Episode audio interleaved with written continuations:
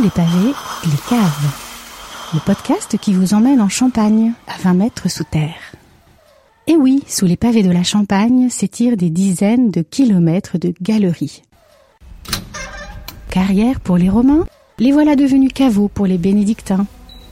Ces gardiennes de la mémoire pour tant de maisons et de vignerons font rêver le monde, avec les millions de flacons précieux qu'elles abritent dans leurs entrailles de craie entre silence et fraîcheur. Et oui, sous les pavés de la Champagne, il y a les caves. Caves célèbres ou caves secrètes. Que savez-vous de leur histoire? Je vais vous raconter. Je descends à la cave, celle du champagne Louis Roderer à Reims. Nous sommes à quelques battements d'ailes du très prestigieux boulevard Lundi, artère animée de la ville, jalonné de belles demeures où voisinaient jadis plusieurs grandes maisons de champagne. Fondé en 1776, le champagne Louis Roderer y occupe toujours des lieux d'histoire au 21 du boulevard. C'est rue de Savoie, plus au calme, que s'amorce la visite. Un hall lumineux, des espaces épurés, mais pas foule, non sans émotion, le marbre brillant où se reflète avec élégance la silhouette fine de mon hôte. Nous sommes au cœur de l'une des dernières maisons indépendantes et familiales de la Champagne, aujourd'hui dirigée par Frédéric Rousseau, où la septième génération a accompagné la destinée de cette maison. Roderer est tout à la fois auréolé de la lumière de sa cuvée mythique, cristal, que de cet ancrage profond dans la vigne.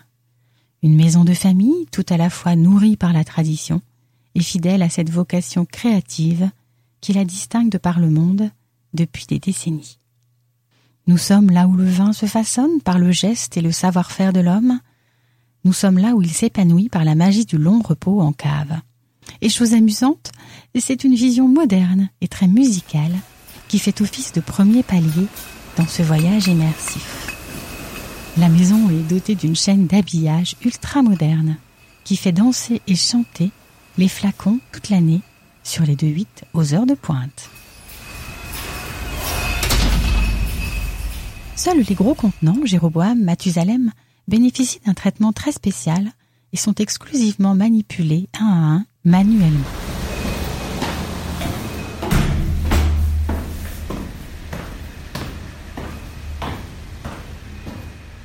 Les caves de la maison Roderer ont été creusées à la main, dans la craie, sur les premières décennies du XIXe siècle, puis agrandies plus tard sur ce secteur de la rue de Savoie dans les années 30. La température y est idéale pour le vin, soit 11 degrés toute l'année. On y accède en traversant plusieurs lieux remarquables qui racontent, comme un livre d'images, ce long chemin qui mène à la naissance d'un grand vin. Les portes s'ouvrent, se franchissent, et puis se referment sur nos pas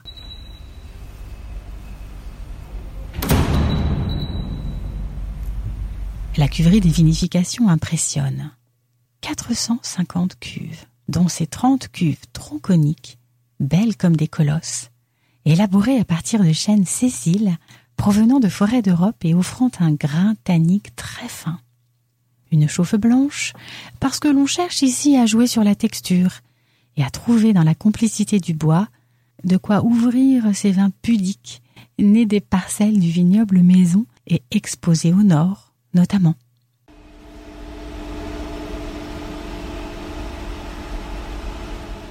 Dans les cuves, un travail est effectué sur les lits, grâce à des hélices qui les remettent en suspension selon un balai précis et écrit par le savoir-faire de l'œnologue. Jean-Baptiste Lecaillon, chef de cave et directeur adjoint, est arrivé dans la maison à la fin des années 80. En 1999, il se voit donner carte blanche pour initier un important travail sur les vins et leur matière, une quête d'étoffe, de patine, qui puise son sens et sa source dans le fruit cultivé sur le vignoble Roderer. Si Jean-Claude Rousseau, père de Frédéric, fut l'un des premiers et des rares dirigeants de maison dotés d'un diplôme d'œnologie, ses ancêtres ont toujours cultivé et chéri une passion pour la nature, pour le terroir et la richesse de ses expressions. Louis Roderer, qui hérite de son oncle en 1833, a initié l'achat de parcelles, choisies sur les beaux terroirs, pour assurer la constance et la qualité des approvisionnements. Un peu à contre-courant des pratiques de l'époque d'ailleurs. La famille a toujours suivi cette ligne. Comme Camille Olry-Roderer, par exemple, qui a dirigé la maison au décès de son époux entre 1932 et 1975. Si elle excellait dans l'art de recevoir et dans la promotion active des vins de la maison à l'étranger, elle veillait aussi à demeurer proche de son chef de vignoble et de son chef de cave. Et elle a contribué, elle aussi, à l'achat de parcelles d'exception dans les grands terroirs de la montagne de Reims ou de la côte des Blancs. Jean-Claude Rousseau, son petit-fils, procédera à des échanges de parcelles pour donner de la cohérence au vignoble. Il investira dans les années 80 dans des terres plus lointaines, en Californie, pour créer Roderer Estate. À la fin du XIXe siècle, la maison possédait quelques 150 hectares. Son vignoble en compte aujourd'hui 240, qui s'étendent sur la montagne de Reims, la vallée de la Marne et la côte des Blancs. Il couvre 70% des besoins en raisin de la maison, avec une prédilection pour le pinot noir. Toutes les cuvées millésimées sont élaborées avec ces raisins des domaines maison. C'est ainsi qu'on les nomme. Roderer, c'est une idée forte tutoyer la nature. C'est aussi une quête quasi obsessionnelle portée par Jean-Baptiste Lecaillon et ses équipes. Retrouver, reconnaître le terroir et ses différentes expressions dans les vins. Révéler en cave les caractères du terroir commence évidemment à la vigne. Un travail très pointu a été engagé par la maison sur le parcellaire.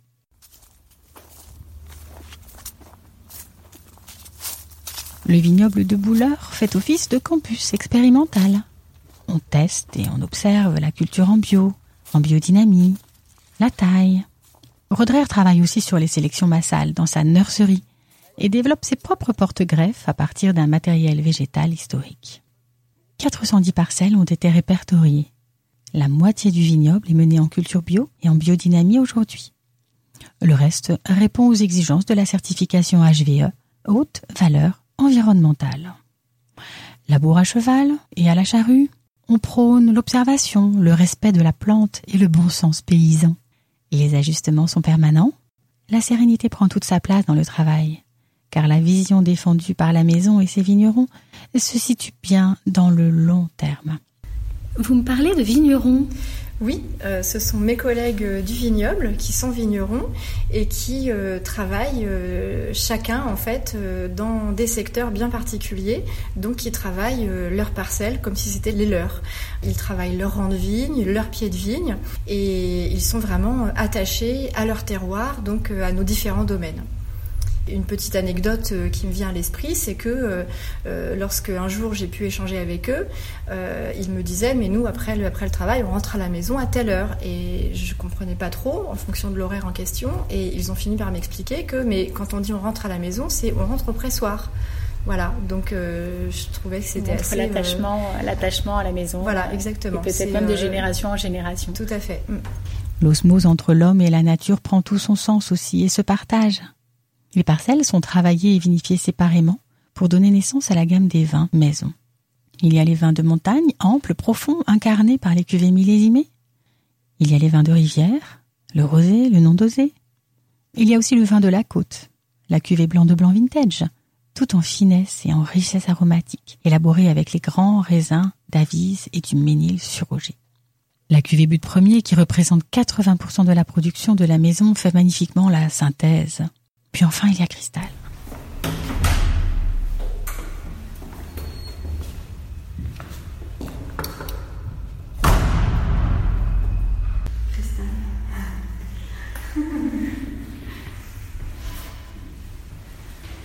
Cristal. Plus que l'expression aboutie et fine d'un domaine, ce champagne-là illustre l'expression riche de la craie.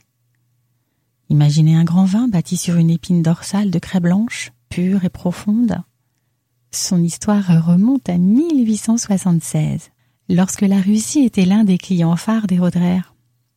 Le tsar Alexandre II, qui raffolait du champagne, avait passé à Louis une commande toute particulière. Craignant pour sa vie, Amateur exigeant, il souhaitait se voir livrer de France une cuvée de champagne personnalisée dans un verre blanc et à fond plat, limitant ainsi les risques d'empoisonnement et empêchant toute possibilité de cachette dans le fond de la bouteille. Une vraie gageure que de faire réaliser ce flacon-là. La bouteille naîtra en cristal avec un fond plus épais qui lui permettra de résister à la pression et sera réservée au tsar jusqu'en 1917.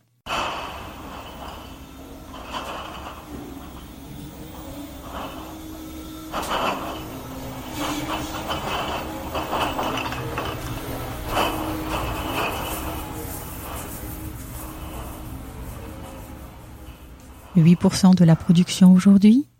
Cristal est un vin à la fois complexe et aérien, élaboré avec les pinots noirs et les chardonnays des grands domaines de la maison, cultivés en biodynamie. La gamme se décline en cristal millésimé, rosé et vinothèque, le petit dernier arborant un somptueux millésime 1999. Pour lui, élevage et vieillissement très long, dégorgement tardif et dosage millimétré, sont-ils la promesse d'un éclat, d'une pureté rare et d'une fraîcheur éternelle?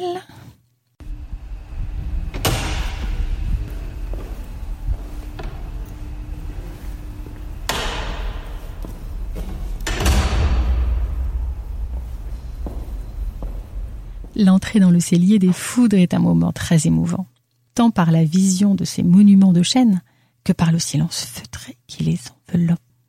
150 foudres dorment ici. Ils sont les gardiens stoïques des vins de réserve.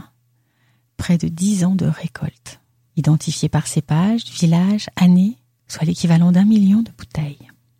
Achetés neufs, les foudres ont été montées et cerclées ici par le maître foudrier, puis avinées avant d'accueillir leur premier vin. On ne cherche pas l'apport aromatique du chêne ici, mais plutôt les bienfaits de la micro-oxygénation.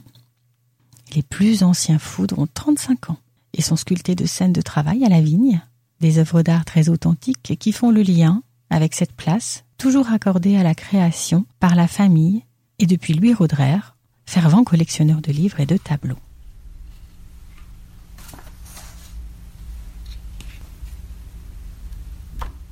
La maison s'est illustrée comme mécène depuis bien longtemps. Grand Palais, Palais de Tokyo, Bibliothèque nationale de France, Festival de Deauville, Cannes, Arles. Sa fondation a été créée en 2011, comme son service marketing, jeune et tourné vers une démarche artistique singulière, un poil décalé parfois, initié par Frédéric Rousseau, passionné de photographie. Tutoyer la nature, voilà le fil rouge de la communication, qui peut se faire vert comme la vigne ou jaune, comme le soleil, sur Instagram ou sur les habillages dessinés par Stark. L'audace va si bien à la tradition. La visite s'achève dans un dédale de caves voûtées et de longues galeries silencieuses, agrémentées de petites alcôves où dorment de précieux flacons. Sur latte ou sur pointe, combien ont élu domicile ici? Pour quatre, huit, dix ans ou plus? La maison en produit quelques trois millions et demi aujourd'hui, qui s'exporte dans le monde entier et toujours en Russie. Le salon de dégustation prend des allures de palier de décompression.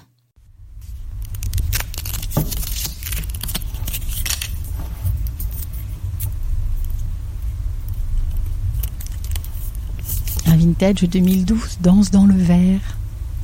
Je sens mon esprit voyager tandis qu'on me raconte la minéralité des grands pinots noirs de Verzy et de Verzener qui entrent à 70% dans cet assemblage et sa coquine avec de beaux chardonnays de la côte. La nature n'est jamais loin et personne n'oublie ici que le grand dessin, c'est de faire le vin. Champagne.